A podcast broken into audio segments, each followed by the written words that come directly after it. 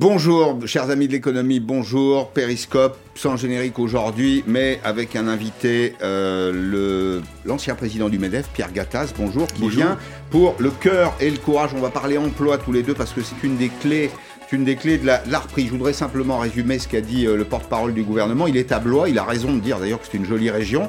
C'est le département du Loir-et-Cher. La situation sanitaire euh, nous permet d'être optimistes, dit-il. Le plan du président de la République communiqué aujourd'hui dans la PQR, la presse quotidienne régionale, est progressif, prudent, il est national, avec des dispositifs locaux de freinage. Je vous rappelle euh, la variable, c'est un taux d'incidence de 400 pour 100 000 personnes. Huit départements sont encore au-dessus de ce seuil, mais dans ces euh, départements, le taux d'incidence recule, euh, la baisse est forte, dit le porte-parole du gouvernement. Il précise également que le fonds de solidarité, il était à la sortie d'un restaurant. Là. Alors évidemment, le restaurant est fermé, il n'accueille pas le public, mais ce que dit Gabriel Attal, c'est que le fonds de solidarité qui s'adresse notamment aux dirigeants des, entreprises, des petites et moyennes entreprises du secteur CHR, café, hôtel, restaurant, sera maintenu, fonds de solidarité maintenu, et les aides pour la reprise seront indexées précisément sur la reprise de l'activité. Merci d'être là, Pierre Gattaz. Merci de m'avoir invité. L'homme du million d'emplois, l'ancien président du MEDEF que euh, vous êtes, s'était engagé sur un million d'emplois après euh, les réformes Hollande-Hérault, le pacte de solidarité, le CICE. On n'était pas très loin, en réalité, du million d'emplois. On l'a fait, bah, à quelques dizaines de milliers euh, près. décembre 2019, l'INSEE a montré qu'on avait passé le 1 million d'emplois, d'après les chiffres que j'ai vus. Bon. Donc Paris réussit. Alors, c'est un, des, un des enjeux clés de la, reprise. On vient d'écouter le porte-parole du gouvernement. Mm. On va sortir euh, euh, de cette période qui a été une période de malédiction pour mm. le monde entier, pour l'économie française euh, aussi. Lui, il dit mm. il, y a, y a la lumière, il y a de la lumière au 30 juin. Vous partagez? Oui. Bah, écoutez, déjà, si on reparle de cette crise Covid, en effet, il faut absolument nous donner de la visibilité parce que ça, c'est un point extrêmement important. Là, ça y est, on a un calendrier de déconfinement, tant mieux, parce qu'on peut s'organiser pour réouvrir nos terrasses, nos cafés, nos magasins. Donc je crois que c'était le point, le, premier point. Deuxième point, c'est qu'en effet, ne pas débrancher tout de suite les aides, mmh. euh, parce qu'il va se passer du temps, et beaucoup de gens prédisent quand même 500 euh, 000 à 1 million d'emplois détruits. Donc le million qu'on aura créé en 5 ans, grâce à des réformes de Manuel Valls et d'Emmanuel Macron, risque de partir en fumée. Et c'est bien pour ça que j'ai écrit ce livre, c'est que de dire, euh, il n'y a pas de fatalité, on a pu créer un million d'emplois, on peut créer 2 millions d'emplois en 10 ans. Et vous vous dites presque 3 millions d'emplois, c'est ça, en, en, 10 ans. C'est l'engagement que vous, vous portez. Alors, il y a une... une c'est un objectif que je, que je Un objectif. Euh, en fait, l'idée, si vous voulez, c'est que si on crée un million d'emplois, si on perd un million d'emplois, on risque de repasser de 8% de chômage à 10%. Un million, c'est deux points de chômage. Pour revenir au plein emploi, il faut descendre à 4%, c'est-à-dire 18, 8, 6, 6, 4, 3 millions d'emplois à créer. Mhm. Euh, pour compenser les emplois créés, les emplois détruits par la, par la crise, et on peut le faire en 10 ans. Bon, 5 mhm. ans c'est un peu dur, 10 ans c'est possible. Pourquoi je dis ça? Parce que nous sommes entourés de nos voisins européens qui sont tous à 3% comme la Suisse, 4% pour les Allemands, les Autrichiens. Et donc, il n'y a que nous, avec les Espagnols et les Italiens, qui sommes aussi mauvais sur le terme de l'emploi. Il faut que ça change. Vous êtes, vous, un poste d'observation, vous êtes le patron de Business Europe, vous avez accès à tous ces éléments statistiques. Il y a une espèce de recette gâtase, si je puis dire, hein, pour créer ces 3 millions d'emplois. Vous dites d'abord un cap qui dépasse la politique. C'est-à-dire 10 ans, c'est deux mandats, et on voit bien que le temps mm. économique est souvent décorrélé du temps politique. De la croissance, de la compétitivité, des compétences et un truc absolument essentiel en économie, de la confiance. Absolument. Alors, la confiance, je l'ai mis en cinquième point, mais j'aurais pu la mettre en premier. Quand je suis arrivé au MEDEF en 2013, euh, souvenez-vous, c'était les, réformes euh, François Hollande sur la taxation, la taxation sur le, le BE, l'excédent d'exploitation, c'était l'imposition tout azimut. Et je peux vous dire que pendant deux ans, la confiance était nulle. C'est-à-dire, plus aucun patron voulait embaucher, les investisseurs internationaux évitaient la France, tout le monde riait de, de la France. Et moi, ça m'a perturbé terriblement. Je me suis dit, on ne mérite pas ça. C'est pour ça que j'ai proposé ce million d'emplois en disant faites des réformes sociales, fiscales, de confiance, de compétences. Et, ça, c'est les quatre blocs, si vous voulez, qui sont importants. Je reviens, il faut fixer un cap, en effet. Le cap, c'est, eh bien, tous ensemble, prenons le cap du plein emploi, c'est-à-dire du 4% de chômage en 2030. C'est un objectif fédérateur, transpartisan, tout le monde devrait adhérer, car le chômage, on le sait tous, on a des, on a des gens dans, nos familles, etc. C'est terrible. Deuxième chose, il faut bien sûr de la, compétitivité. Si vous avez un cap sans compétitivité dans un monde international, ça ne marchera pas. Donc continuons nos réformes fiscales, de baisse des dépenses publiques à 56%, etc., etc. Ça, c'est la compétitivité prix. Mais il y a aussi une compétitivité bien hors sûr. prix, c'est-à-dire qu'il faut fabriquer ce que mais, le marché attend. Mais bien sûr, la compétitivité prix est essentielle parce que si vous n'avez pas cette compétitivité prix, vous ne pouvez pas faire de la qualité, vous ne pouvez pas monter en gamme, vous ne pouvez pas investir en innovation, en formation de votre personnel. Donc je dirais que la prospérité sociale et la prospérité environnementale, elle ne vient que de la prospérité économique. N'inversons pas les rôles. Le fait générateur, c'est le travail. C'est ce qu'il faut comprendre dans cette crise. Remettre les gens au travail. C'est ça. D'abord, vous Et- faites des gens qui sont plus heureux. Vous faites des consommateurs qui ont un peu de pouvoir d'achat, des gens Mm. qui sont occupés. Ça permet la création de valeur. Ça fait rentrer de l'argent dans les caisses de l'État. Ça permet d'investir. Enfin, c'est le point de départ, au fond. Absolument, c'est les métiers même, je dirais, c'est le travail, donner un, travail à tout le monde, et c'est très vertueux. C'est pour ça que mon, mon ouvrage s'appelle Le cœur et le, et le courage. Le cœur, parce que c'est s'occuper des gens, c'est un objectif humaniste, de donner du travail à tout le monde, d'être à 4% de chômage. Et c'est- ce sont des réformes économiques, en effet, le courage de faire des réformes qui ont été faites partout dans le monde, et y compris en Europe, Europe sur, en effet, simplifier la dépense publique, simplifier la sphère euh, publique, euh, améliorer encore notre fiscalité, notre sphère euh, sociale, et on sait ce qu'il faut faire. Notre mo- modèle social, par exemple, est un modèle très- généreux, bravo, formidable. Sous-financé, mais, généreux. Mais il coûte très très cher Ouais. et, et j'en parle. Il coûte très cher et je pense qu'on peut faire aussi bien Mm. euh, avec moins d'argent dépensé en gabegie et qui nous coûte en effet en coût du travail, Mm. etc.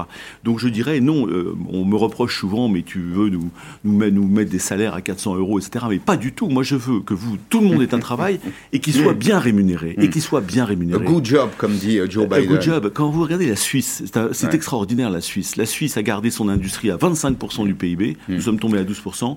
Ils ont 3% de chômage. Ils ont un système d'apprentissage le meilleur au monde avec 10 70% des gamins Ben, de on a 17 retenu ans. quelques chiffres précisément. On va les voir sur une infographie. 70% des jeunes de 17 ans Oui. en apprentissage avec un taux de chômage général et un taux de chômage jeune à, à 3%. Absolument. Vous citez une petite formule. Vous avez rencontré un chef d'entreprise euh, suisse, Suisse. euh, et il, il a cette, cette formule qui résume très bien les choses. Il Mm. dit, en France, vous avez un supermarché par village. En Suisse, on a une usine par village. Absolument. Ça dit tout. Et, voulez, ça dit tout. Ça veut dire qu'en fait, on a, eu en effet une, période consumériste, on va dire forte, comme l'Europe l'a eu d'ailleurs pendant, pendant 20 ou 30 ans. Euh, tous consommateurs, mais tous chômeurs. C'est pas ça qu'il faut faire. Vous savez, j'ai toujours eu la formule de Lao Tse, le chinois philosophe euh, d'il y a 2500 ans en tête, c'est que tu donnes un poisson à un homme, tu le nourris une journée. Si tu lui apprends à pêcher, tu le nourris toute sa vie. Et je pense qu'il faut arrêter de donner des poissons tous les jours qui coûtent cher, et puis il faut, euh, il faut apprendre à pêcher aux gens. Donc qu'ils aient un métier, un métier formidable avec des compétences, etc. Et c'est ça l'idée de, de, attendez, plein je vous arrête. Ça, c'est la, la société de l'émancipation. On est plus aujourd'hui dans une société de l'infantilisation. Regardez l'année qu'on vient de passer. Oui. Alors, si vous voulez, cette année-là, je la mets entre parenthèses parce qu'elle est compliquée, c'est le Covid, c'est difficile, c'est que bon, ça, ça, les variants arrivent, etc. Bon, et, et je pense, si vous voulez, que moi, je, avec ce livre, c'est de dire, on est dans une crise où tout le monde est un peu très inquiet, on ne sait pas ce qui va se passer. Redonnons-nous un cap, d'où mon cap, un cap euh, euh, humaniste et économique à la fois, le plein emploi. Et je pense que c'est ça, c'est redresser la tête et de nouveau d'être fier, d'être français, d'être européen et, et, et d'y aller. Vous donnez ce, ce chiffre terrible dans votre ouvrage, puisque vous parlez de l'apprentissage, et notamment de l'exemple suisse. En France, 70% des jeunes en première année de fac redoublent. Oui, alors si vous voulez, euh, en fait, c'est ça, c'est bien ça le problème. C'est un problème de formation, au a- fond. vous vous on- plaidez, vous plaidez pour les compétences, mais encore faut-il les produire. Mais, mais bien sûr, si vous voulez, on a laissé tomber notre industrie depuis euh, 40 ans, et donc et, et tous les, les- les secteurs d'apprentissage qu'on a considérés comme des sous-formations. Moi, je dis, l'apprentissage, c'est les filières d'excellence de trois pays extraordinaires en Europe, la Suisse, l'Autriche et l'Allemagne, qui nous dament le plomb en, PIB par habitant, ils sont beaucoup plus riches que nous, euh, en chômage et, dans le secteur économique. Redonnons re- les lettres de noblesse à l'apprentissage, et, et, euh, même Pénicaud a commencé à le faire. Euh, on est passé de 400 000 apprentis à 500 000. C'est ça. Les Allemands sont à 1,2 million d'apprentis. Si vous voulez, ce sont des, des voies d'excellence. On apprend des métiers sur le terrain et on peut changer. En Suisse, vous pouvez changer de, de, de, de, de- de filière. Vous pouvez commencer par de la mécanique, puis de la plomberie, puis ça vous intéresse pas, vous allez en cuisine.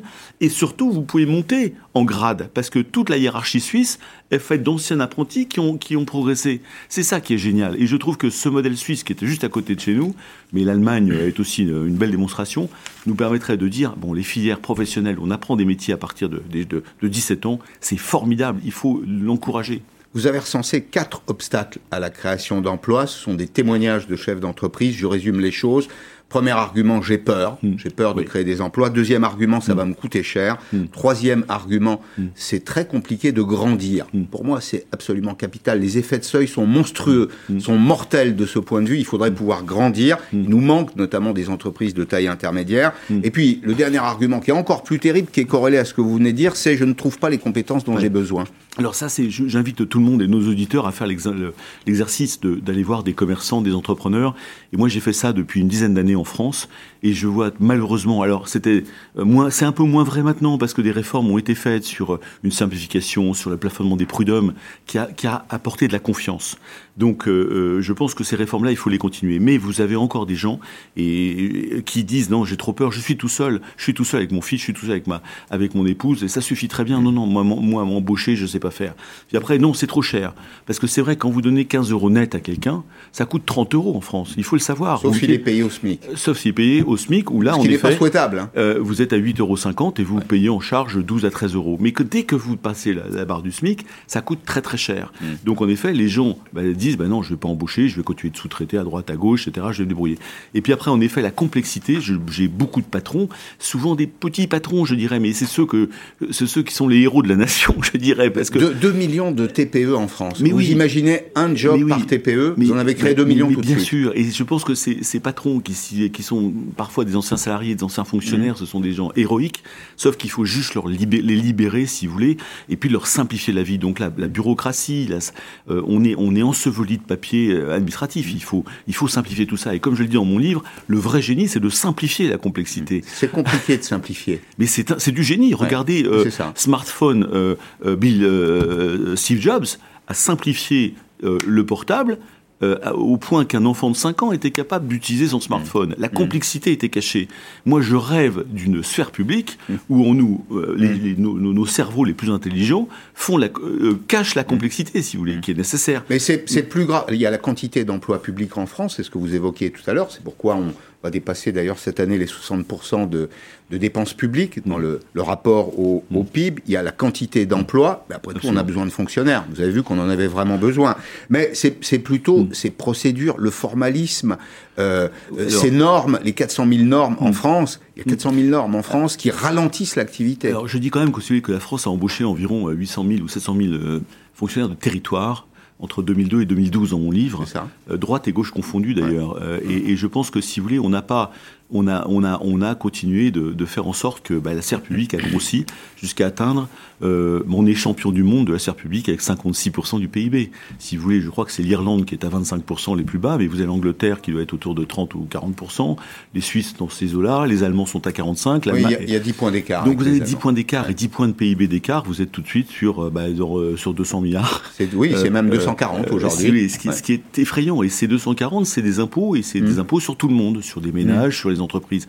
Donc je pense qu'il faudra qu'un grand homme, un jour, puisse se dire, bon, comme ils l'ont fait au Canada, comme ils l'ont fait en Angleterre, on va s'occuper de ces dépenses publiques sans mettre la révolution. Et le digital, ainsi que la motivation de nos fonctionnaires qui, euh, pris un par un, sont des gens formidables, on peut faire beaucoup de productivité, de process, euh, pour améliorer ça dans le temps, euh, sans faire de révolution. Dans un petit instant, on va recevoir Bernard Cherki, qui est chef d'entreprise pourquoi? Parce que euh, chaque mois, avec euh, CCI France et avec Opinionway, nos confrères de la Tribune, nous réalisons une étude sur le moral des chefs d'entreprise. Alors, il a pris un petit coup au mois d'avril, mais ce sondage a été réalisé avant l'annonce, euh, les annonces du président de la République. En attendant, on va se poser une question. Il faut bien parler de consommation. Comment les Français dépenseront-ils leur épargne, l'épargne qu'ils ont accumulée pour ceux qui ont pu en accumuler? Donation aux jeunes, investissement, consommation immédiate, un certain goût pour les terrasses, comme le montre euh, ce reportage de Justine Corbillon. Voilà ce que vous ferez de votre épargne dès que ce sera possible, prendre la place de ces gros nounours. Mais bien sûr, les terrasses, mais on en rêve. On ira au resto. Ah ouais, resto. Terrasse. Sur une terrasse. terrasse après terrasse et profiter. Consommer, voilà le premier levier pour faire repartir l'économie. Et en plus d'en avoir envie, certains en ont les moyens. J'ai réussi à économiser 100 à 150 euros par mois. 1000 euros. 1000 euros d'épargne par mois Oui. Je ne vais plus au restaurant, je ne vais plus au cinéma, je ne vais plus au théâtre. Alors en attendant de pouvoir y retourner, voici une autre option pour que votre badelaine soit utile à la croissance. La deuxième façon d'utiliser l'épargne, c'est de l'investir, la placer le surplus d'épargne sur de l'assurance vie. Ce qui est souhaitable, c'est que ça soit investi dans des entreprises françaises au maximum. Piste numéro 3, transmettre cet argent pour qu'il serve aux plus jeunes. Chez ce notaire, il y a de plus en plus de demandes pour des donations. D'ailleurs, euh, en ce moment, j'ai des dossiers actuellement euh, en cours, des donations par les grands-parents à leurs petits-enfants. Le gouvernement réfléchit aux options pour faciliter cette transmission. Aujourd'hui, on peut donner à ses enfants de son vivant jusqu'à 100 000 euros tous les 15 ans, sans payer d'impôts. Ben, moi, je pense que le gouvernement devrait augmenter euh, l'abattement et ne pas se limiter à 100 000. Et surtout réduire la durée entre deux donations, la durée de 15 ans. 15 ans, c'est trop long. L'idée est de donner du pouvoir d'achat aux jeunes pour qu'ils consomment ou investissent dans un premier achat immobilier. Mais en ce moment, dans leur tête, ce n'est pas le projet. Ah bah là, moi, j'en peux plus. Là. Il faut que je prenne un avion pour aller à la plage. Là, je suis vraiment désolé, mais il va falloir s'aérer un peu la tête et aller rapidement euh, se décontracter. Consommer semble donc l'option la plus retenue par ceux que nous avons croisés et qui avaient des sous de côté pour les dépenser. Bien, les échanges se poursuivent pendant le reportage de Justine Corbillon. Bonjour Bernard Cherki. Bonjour, Merci d'être là. Vous êtes directeur euh, général de Mondial Tissu. C'est le premier réseau de vente de tissus et mercerie en France. C'est un réseau qui a 40 ans. Euh, vous êtes parti de Villeurbanne. Vous avez 100 points de vente, 1000 salariés, 140 millions d'euros de chiffre d'affaires. Et euh, Pierre Gattaz est resté avec nous pour commenter le, sondage, le sondage mensuel que nous réalisons avec euh, CCI France, Opinionway et La Tribune sur le moral des chefs d'entreprise. Alors c'est important pour se dire les chefs d'entreprise, euh, bah oui, mais ils ont besoin euh, d'enthousiasme, ils ont besoin de quelques signaux aussi. Ils les ont reçus en partie du gouvernement sur le calendrier de déconfinement. On va préciser que ce sondage, il a été réalisé avant l'annonce, les annonces du président de la République. Et dans la vague d'avril, le moral est un tout petit peu en baisse. Vous avez 73% des entrepreneurs qui sont optimistes contre 94%. Alors 73 c'est bien, euh, mais 94, c'était, c'était très bien. Euh, comment vous le, comment vous l'expliquez? Et est-ce qu'on peut dire que, pardon, euh, l'affirmer aussi nettement, que ce chiffre est déjà caduque Oui, je pense que les chefs d'entreprise ont besoin d'avoir de la visibilité de savoir un petit peu comment les choses vont, vont, vont évoluer. C'est vrai qu'avant ces annonces gouvernementales, et je pense particulièrement au secteur du commerce, euh, il y avait une grande incertitude sur euh, les dates de réouverture, les plannings. Je pense qu'aujourd'hui, euh, ces annonces vont dans le bon sens. et je pense qu'aujourd'hui, les chefs d'entreprise seraient plus optimistes si on leur posait la question aujourd'hui. Le chef d'entreprise, il a besoin d'avoir des informations. Ce qu'il n'aime pas, c'est ça, Pierre Agata, c'est le flou. Oui, moi je crois que. Bah, comme les Français d'ailleurs. Oui, je crois que la, on a manqué de visibilité depuis, depuis un an, si vous voulez. Et moi j'ai poussé beaucoup à ce qu'on ait une visibilité, un calendrier, certes pas très facile. On en a un maintenant, c'est très bien. Et deuxième chose, c'est la confiance.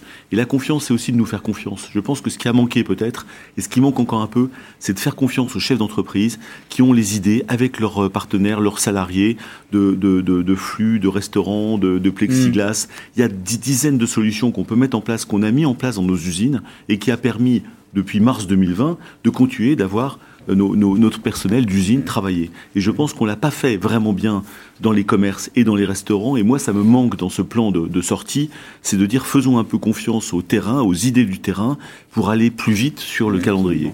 Alors, il y a l'état d'esprit également. Et là, on voit euh, Bernard Cherki qui a une France quand même un peu coupée en deux.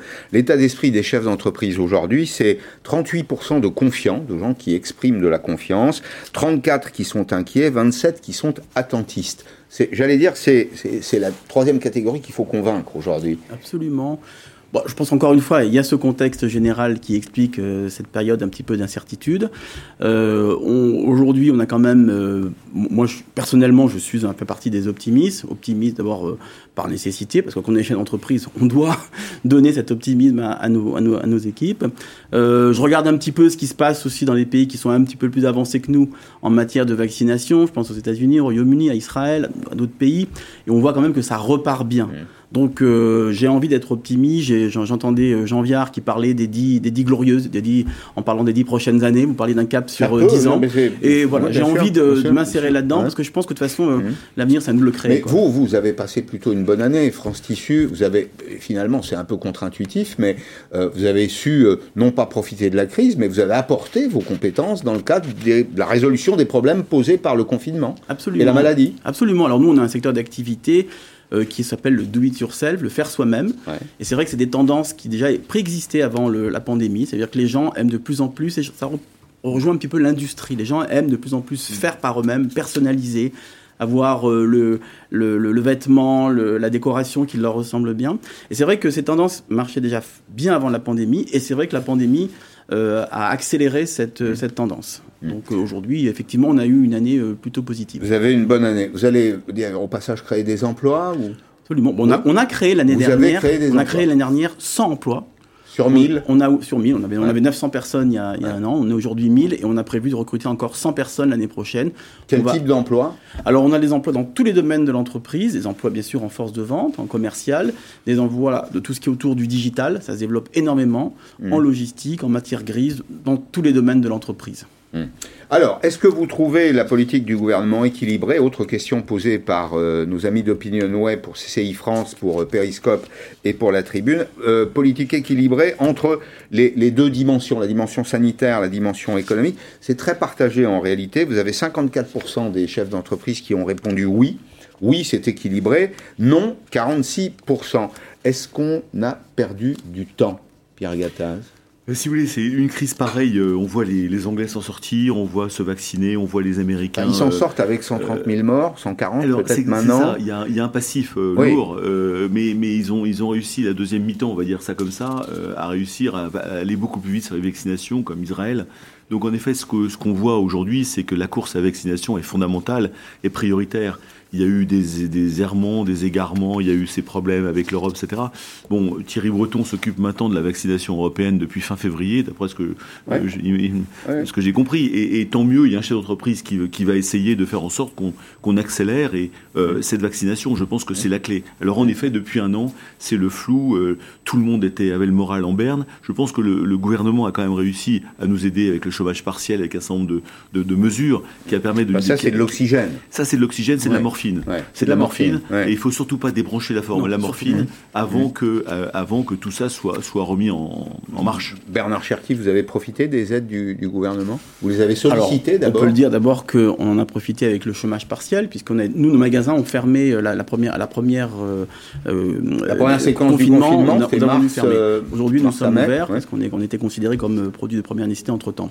Donc euh, oui, on a eu le chômage partiel qui a été une, une vraie aide, et, Oui. et je pense que c'était une bonne mesure. Faut- faut- c'était tellement énorme qu'il fallait, il fallait, fallait passer par là. Mm. Après, en ce qui nous concerne, on avait demandé les PGE parce qu'on était inquiets, mais on les, on a, on a pu les rembourser. Notre, notre vocation. Vous nous, avez pas- déjà rendu votre on- nous, PGE en ce qui nous concerne, Oui. on, a, on a rendu nos, nos PGE parce que l'année a été bonne et il n'y avait pas de raison euh, de, les, de les garder. A priori, euh, un chef d'entreprise, il n'a pas envie d'avoir des aides quand ça fonctionne bien. Donc, euh, Parce que ce sont des aides qui se transforment en dettes dans le bilan. absolument. Et quand on va voir son banquier après, il vous dit, oh là là, Exactement. vous êtes surendetté, Exactement. cher monsieur, je vous donne plus Voilà. d'argent. Et on, ne a- prête plus. on avait donc les moyens de pouvoir rembourser ces PGE, donc Et on vous les a fait. quasiment fait, là, c'est quasiment terminé. Bon, d'accord, c'est une bonne nouvelle dans le secteur du, commerce. Là, il y a un point que je voudrais que vous m'expliquiez l'un et l'autre, c'est euh, cette asymétrie qu'on a euh, identifiée dans le, dans le sondage. Les chefs d'entreprise sont optimistes pour eux-mêmes. Quand on leur dit, est-ce que vous êtes optimiste pour votre entreprise Ils vous disent oui à 64%. Est-ce que vous êtes optimiste pour l'économie française? Ils vous disent oui à 22%. Il y a un rapport, Pierre Gattaz, de 1 à 3. Oui, mais c'est normal parce que moi-même, je suis euh, très optimiste pour mon entreprise et je crois qu'on l'est parce qu'on est aux manettes. Et puis on se dit, ça fait 40 ans qu'on essaie de réformer la France, qui devrait jouer en division 1, toute catégorie, vu les atouts qu'on a en France, et on est en division 2. Alors parfois, en se disant, mais on va s'écrouler. Donc en effet, ce taux de chômage à 8%, ces dépenses publiques à 56%, un PIB par habitant qui a stagné depuis 2020, ce sont des mauvais indicateurs qui fait qu'on n'a pas une bonne copie économiquement et socialement. Et donc, je- euh, on se dit, bon, il va falloir continuer les réformes. On est encore au milieu de- du guet. Il faut y aller et, et il faut pas qu'on soit timide. Mais Bernard Cherki, même dans un environnement que les chefs d'entreprise jugent défavorable, les, les entreprises se portent plutôt bien.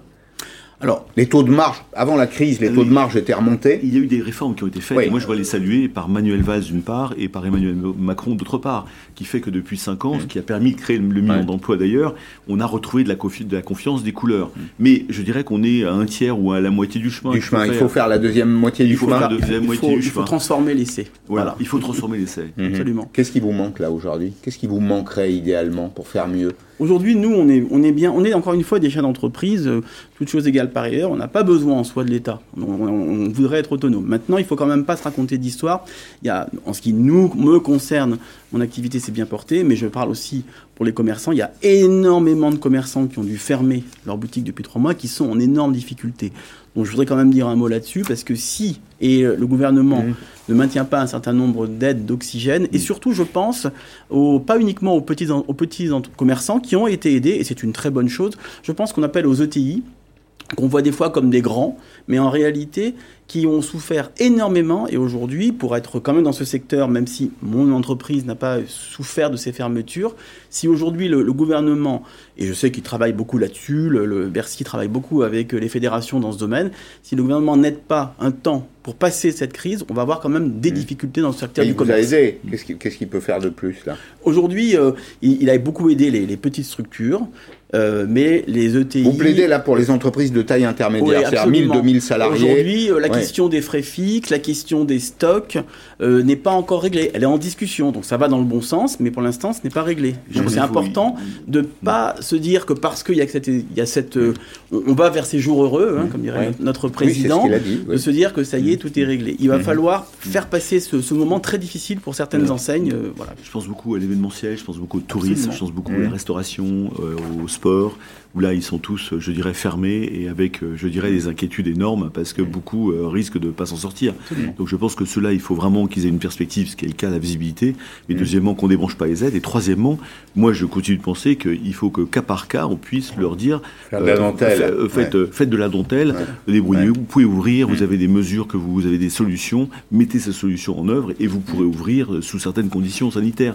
Mais ne pas faire de loi qui, encore une fois, s'impose à tout le monde. Je pense que là, aujourd'hui, il faut vraiment que chacun arrive avec des solutions et puisse ouvrir peut-être euh, plus rapidement euh, grâce à ces solutions sanitaires. compliqué euh, en. France. hein. On aime, C'est compliqué. On aime, on aime les dispositions Oui. générales. Le, le porte-parole du gouvernement l'a rappelé tout à l'heure en disant c'est un plan national. Mais il y a quand même un, Mm. un infléchissement parce qu'il il parle de mesures euh, locales.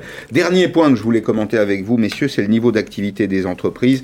42% égal, 30% moins bon, 28% meilleur. C'est-à-dire qu'on voit malgré Mm. tout qu'il y a là aussi des indicateurs relativement favorables. Une question autour de ça, à l'un et à l'autre. Je vais commencer avec vous, Pierre Gattaz. Mm. Est-ce qu'on peut s'attendre, vous vous rappelez de l'alphabet de la reprise la reprise en V, W, en K, etc. Mm. Est-ce qu'on peut, à partir du mois de juin, sorti du confinement, Mm. si tout va bien, on peut s'attendre à une reprise en V, c'est-à-dire à un boom de la croissance? Écoutez, je, je, je l'ai vraiment euh, en tête et j'espère que ça va se passer comme ça, euh, parce que je pense qu'il y aura une boulimie de consommation, de voyage, etc. Moi, ce, ça, c'est, je- on a été frustrés, euh, Ouais. plus de bars, plus de restaurants, plus bon.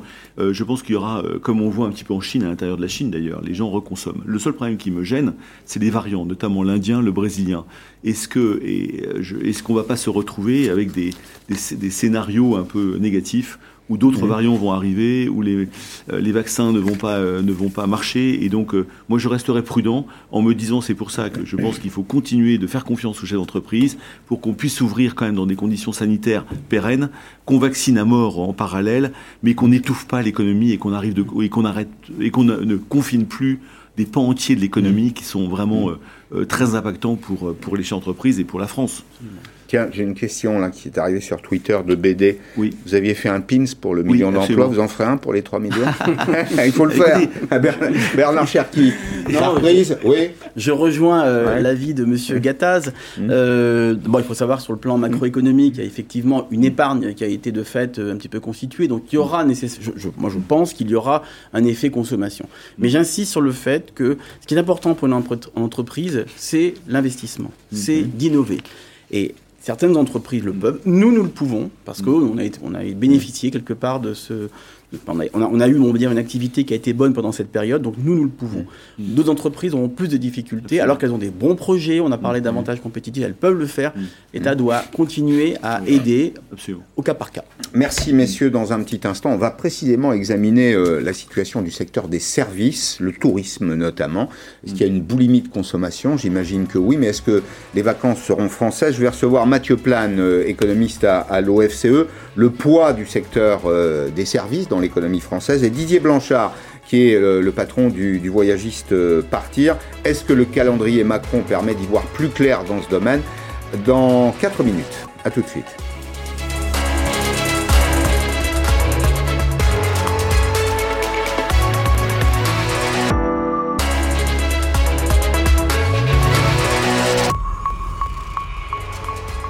Périscope sur LCI tous les jours 16h-17h, l'actualité économique, sociale. On va parler du tourisme. Bonjour Mathieu Plane. Bonjour. Économiste à l'OFCE. Didier Blanchard, patron de Partir, visiteur. C'est bien ça.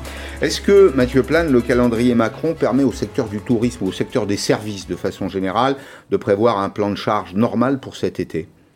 Bah, euh, en tout cas, ça donne un peu de lecture, de visibilité à, à des secteurs qui sont extrêmement euh, touchés et sinistrés, y compris sur euh, le prolongement des dispositifs d'aide, hein, qui sont quand même importants pour soutenir euh, l'activité de ces secteurs. Euh, clairement, aujourd'hui, en fait, ce qu'il faut voir, c'est que le choc économique est de plus en plus concentré sur un certain nombre de secteurs. Au début, c'était quand même l'ensemble de l'économie qui était touchée. Là, si on regarde les derniers chiffres hein, du premier trimestre sur la consommation hein, des ménages, en réalité, il y a 15% de la consommation des ménages qui fait quasiment l'intégralité des pertes. Et ces secteurs-là, ils sont faciles à identifier. Hein. C'est l'hébergement-restauration, c'est tout ce qu'on appelle les services au ménage. Et donc, dedans, vous avez les activités culturelles, le loisir, l'événementiel, mmh. et tout ce qui est les services de transport, dont l'aérien.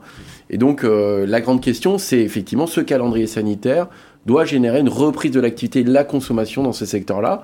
Et on voit que c'est extrêmement déterminant pour euh, la reprise de l'économie. Quand on rentre dans le détail du PIB mmh. français, la part des services est importante. Oui. C'est une des raisons pour lesquelles nous avons eu l'an dernier un oui. recul supérieur à nos voisins oui. allemands, par exemple, qui ont eu euh, dans, dans, leur PIB une part de l'industrie supérieure. Et on sait que l'industrie a, a, maintenu un niveau d'activité élevé. On peut donc espérer en France cette année, c'est un peu, je vais dire, le bon côté de la médaille, un, un rebond très fort, très robuste. Alors, il y, a, il y, a, plusieurs points. Le premier point, ce qu'on a observé, c'est que la consommation en France rebondissait fortement. C'est-à-dire que c'est assez mécanique. Quand on ferme, la consommation baisse. Par contre, dès qu'on a réouvert euh, l'été dernier, on a vu une consommation qui est quand même bien repartie, mieux repartie que ce qu'on pouvait attendre. Euh, ça, c'est euh, le premier point. Le deuxième point, il est quand même assez intéressant, c'est que euh, le revenu globalement des ménages a été assez préservé en fait dans cette crise à travers les dispositifs d'aide, notamment l'activité partielle. Et les ménages ont mis de côté euh, de l'épargne parce qu'ils ont moins consommé. On va avoir à peu près 160 milliards d'épargne de côté hein, sur le compte des ménages, en plus de l'épargne habituelle. Donc les ménages ont des capacités financières en réalité. Et donc il y a euh, l'autre enjeu, c'est de rassurer les gens sur le point de vue sanitaire. Donc euh, je dirais le meilleur plan de relance aujourd'hui, c'est la campagne de vaccination qui permettra de rouvrir très vite.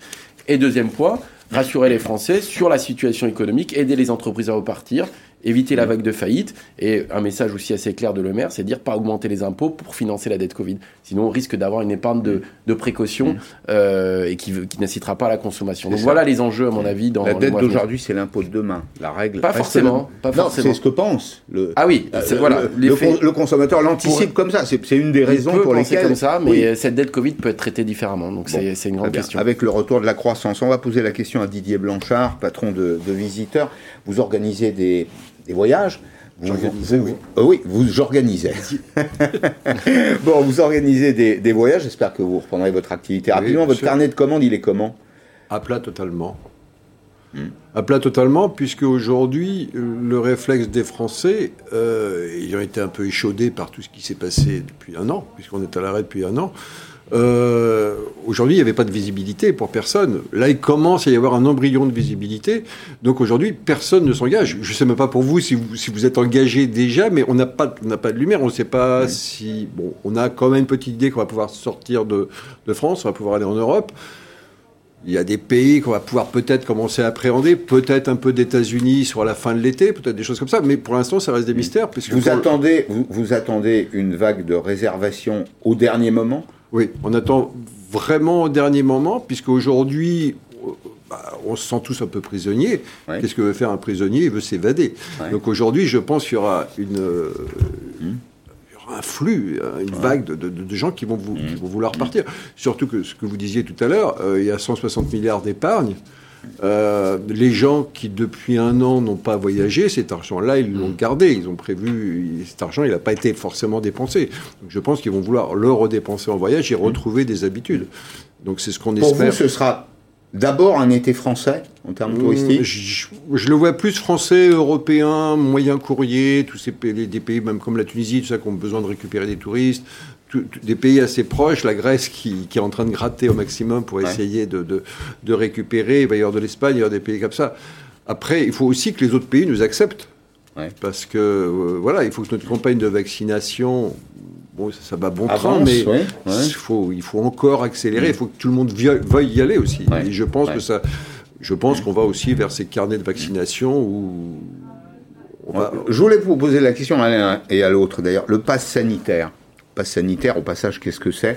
On a euh, résumé les choses. C'est euh, d'abord un dispositif qui euh, entrera en vigueur à la fin du mois de juin, avec un QR code digital ou éventuellement un document écrit. Et il sera valable pour les États membres de l'Union européenne. Est-ce que vous considérez, vous, Mathieu Plane, que c'est un atout ou un handicap? Ah bah, Plutôt un atout, a priori. enfin, moi, il faut qu'il y ait un traitement équitable des choses. C'est-à-dire qu'il faut avoir la possibilité de se faire vacciner pour y avoir accès. C'est-à-dire que si effectivement vous avez des critères qui vous empêchent de vous faire vacciner et que d'autres peuvent aller au restaurant, au spectacle pendant que vous, euh, vous être obligé de rester chez vous, ça va poser quelques problèmes. Par contre, à partir du moment où vous avez suffisamment de vaccins pour vacciner tout le monde, vous faites ce choix d'être vacciné et effectivement, ce passe euh, vaccinal peut à la fois vous permettre de retrouver euh, une vie normale et surtout à ces activités, hein, c'est l'ensemble de ces activités euh, très touchées, de, retrouver des consommateurs et ça c'est important. Oui, ah, tout à fait. vous êtes pour vous le ah, Je suis 100% pour. Même s'il y a un petit côté injuste pour les jeunes qui sont un peu sacrifiés pour les anciens qui ne sont pas tous vaccinés. D'ailleurs, je trouve que ça pas très très cool pour, les, pour tous les jeunes qui ont fait ces, ces efforts. c'est pour ça que je crois que très très vite, il faut ouvrir la vaccination à tous pour que ça soit mm. juste. Je pense que, et en plus de ça, les jeunes sont peut-être un peu ceux qui ont plus le tendance à se contaminer les uns les autres. Donc il faut ouvrir, il faut ouvrir cette vaccination et il faut que chaque soir, il n'y ait pas une dose qui reste. Quoi. Mm. Il, faut, il faut avancer. Et là, je crois que bon, ils ont fait les efforts. Alors, on aura peut-être quelques difficultés à adresser les marchés euh, russes et surtout chinois dans le domaine du tourisme, c'est important, puisque euh, euh, il faut que l'Union européenne reconnaisse les, les, vaccins. Vous savez que les Chinois sont, sont vaccinés mmh. avec le vaccin chinois, qui n'est pas reconnu par l'Union européenne, pas plus d'ailleurs que le, le Spoutnik euh, russe. Il ne faut pas s'attendre à voir de, de touristes un peu friqués, pour dire les choses simplement, américains, chinois, qui viennent dépenser leur argent en France cet été je crois qu'il a été dit que, enfin, il va y avoir des efforts de fait pour que peut-être les Américains puissent revenir. Moi, c'était une destination et je m'attendais tout à fait au début à ce que ce soit une destination qui reprenne le plus tardivement. Il s'avère qu'il y a un effort énorme qui a été fait en vaccination. Je pense que nous allons peut-être aussi retourner, les, les, Français vaccinés vont peut-être pouvoir retourner aux États-Unis assez vite, peut-être même dès cet été, peut-être même dès le, dès le mois d'août. Je pense que ce sera peut-être possible. Euh, parce qu'il y a eu un effort énorme de vaccination qui a été fait quand même là-bas. Alors, on, va prendre connaissance de ces chiffres euh, diffusés par Tourmag, qui est un, mm. journal spécialisé dans le secteur du, tourisme, sur la fréquentation. Euh, alors, c'est plutôt le niveau d'engagement. D'ailleurs, c'est le niveau d'engagement dans le secteur du transport aérien. Euh, et on compare les chiffres par rapport à 2019. On ne compare pas par rapport à 2020, puisque c'était une année... 2020, c'est flat. C'est une très mauvaise année. Par rapport à 2019, sur le long courrier, c'est moins 90% d'engagement, c'est-à-dire d'achat. Hein c'est logique, oui. Oui, c'est logique. Moyen courrier, moins 87%, France, moins 16%. On voit que les Français sont prêts à reprendre l'avion éventuellement pour aller à Biarritz, à Bayonne, euh, à Nice ou, à Strasbourg, euh, ou que sais-je encore, mais, mais pas pour voyager à l'international. Moi, j'ai une question toute simple. On a une compagnie nationale, là, Air France, 7 milliards d'euros, plus 3 milliards de recap. Euh, qu'est-ce qu'il faut dire aux jeunes aujourd'hui qui voulaient s'engager dans ces métiers, Mathieu Plane? Ceux qui sont à l'ENAC à Toulouse, ceux qui veulent devenir euh, navigants, qu'est-ce qu'on leur dit? C'est fini pour vous? Non, non, je crois pas. Je, pense que cette crise, elle a quand même cette particularité d'être une crise sanitaire. Hein. On n'est pas sur une crise économique à la base. Euh, donc il faut la gérer comme une crise sanitaire. C'est-à-dire que son impact est extrêmement violent, mais il est censé être transitoire. Il est censé être transitoire, d'où l'intérêt du vaccin. Euh, et euh, il est bien difficile de savoir quel va être le monde d'après. Et le monde d'après arrive assez vite, hein, parce que le monde d'après, c'est dans six mois. Euh, et il est très possible que si jamais on arrive assez vite à bout de cette épidémie, on retrouve des situations assez proches de ce qu'on connaissait avant. Donc je ne crois pas que le transport aérien soit totalement terminé. Par contre, ça a pu modifier les comportements de consommation touristique. Hein. Peut-être qu'il y aura plus de, de déplacements locaux et peut-être moins internationaux. Peut-être qu'il y aura des transferts comme ça. Mais je ne crois pas que l'aérien soit totalement terminé. Ce serait dommage de laisser couler des compagnies aériennes ou Airbus sous prétexte qu'on est en crise Covid. La crise Covid est censée être passagère. Alors effectivement, si vous avez des variants euh, à répétition et qu'on n'y arrive pas, il faudra tout revoir hein, dans mm. nos, façons de vivre, de, se comporter, euh, mm. de, se transporter. Mais pour le moment, attention. Hein, euh, moi, je dirais, on, fera quand même le bilan euh, à la fin de cette année et peut-être qu'on a des raisons d'espérer. Ne pas mettre la charrue avant les bœufs. Si demain, euh, Didier Blanchard, vous avez des centaines de milliers de consommateurs qui euh, veulent voyager, y compris en avion, est-ce que les compagnies, vos interlocuteurs, sont prêtes à les accueillir? Il va y avoir un peu de difficulté, je dirais, sur les premiers mois, puisqu'aujourd'hui, il y a plein d'avions qui sont à l'arrêt. Vous disiez qu'un pilote de 737 faisait... Un, 700, un, un, pilote de de 777 oui, c'est ça. Oui, j'en donnais quelques-uns Euh, qui effectivement voilà. font deux vols par mois. Bien sûr. Aujourd'hui, Ouais. il y a des avions qui sont cloués au sol. Euh, Aujourd'hui, ils ont réduit, réduit la voilure. Et, et donc, euh, l'instant que tout ça se remette en place, on a pour 5-6 mois où on, on va peut-être pas pouvoir répondre à la, à la demande. On a déjà un petit peu des, déjà des gens qui vont vouloir s'engager. On a quelques groupes, tout ça, qui traînent un peu sur l'automne. Et il va falloir aller un peu à la bagarre pour aller récupérer peut-être des places quand tout le monde va vouloir se ruer sur un minimum de vols. Bon, alors je suppose que les compagnies sont actives, enfin, vont être en capacité de réagir, mais on ne met pas un avion en, en place comme on met une voiture. Oui, c'est ça. Mais dans, vos, dans les commandes que vous avez, vous en avez quand même quelques-unes, rassurez-moi. Très peu. Très peu Très peu, on a les gens, les gens vont où? Les gens vont où? Bah, Aujourd'hui, les gens sont allés dans le peu de commandes, sont allés là où c'était à peu près ouvert. Ils sont allés aux Maldives, ils sont allés à Dubaï, ils sont allés en Tanzanie. Ouais. On est confinés quand même. Hein. Ouais. Voilà, on est confinés, confinés. on est censé On a- rester à 10 on a- km de chez nous. Donc mais ça, c'est récent.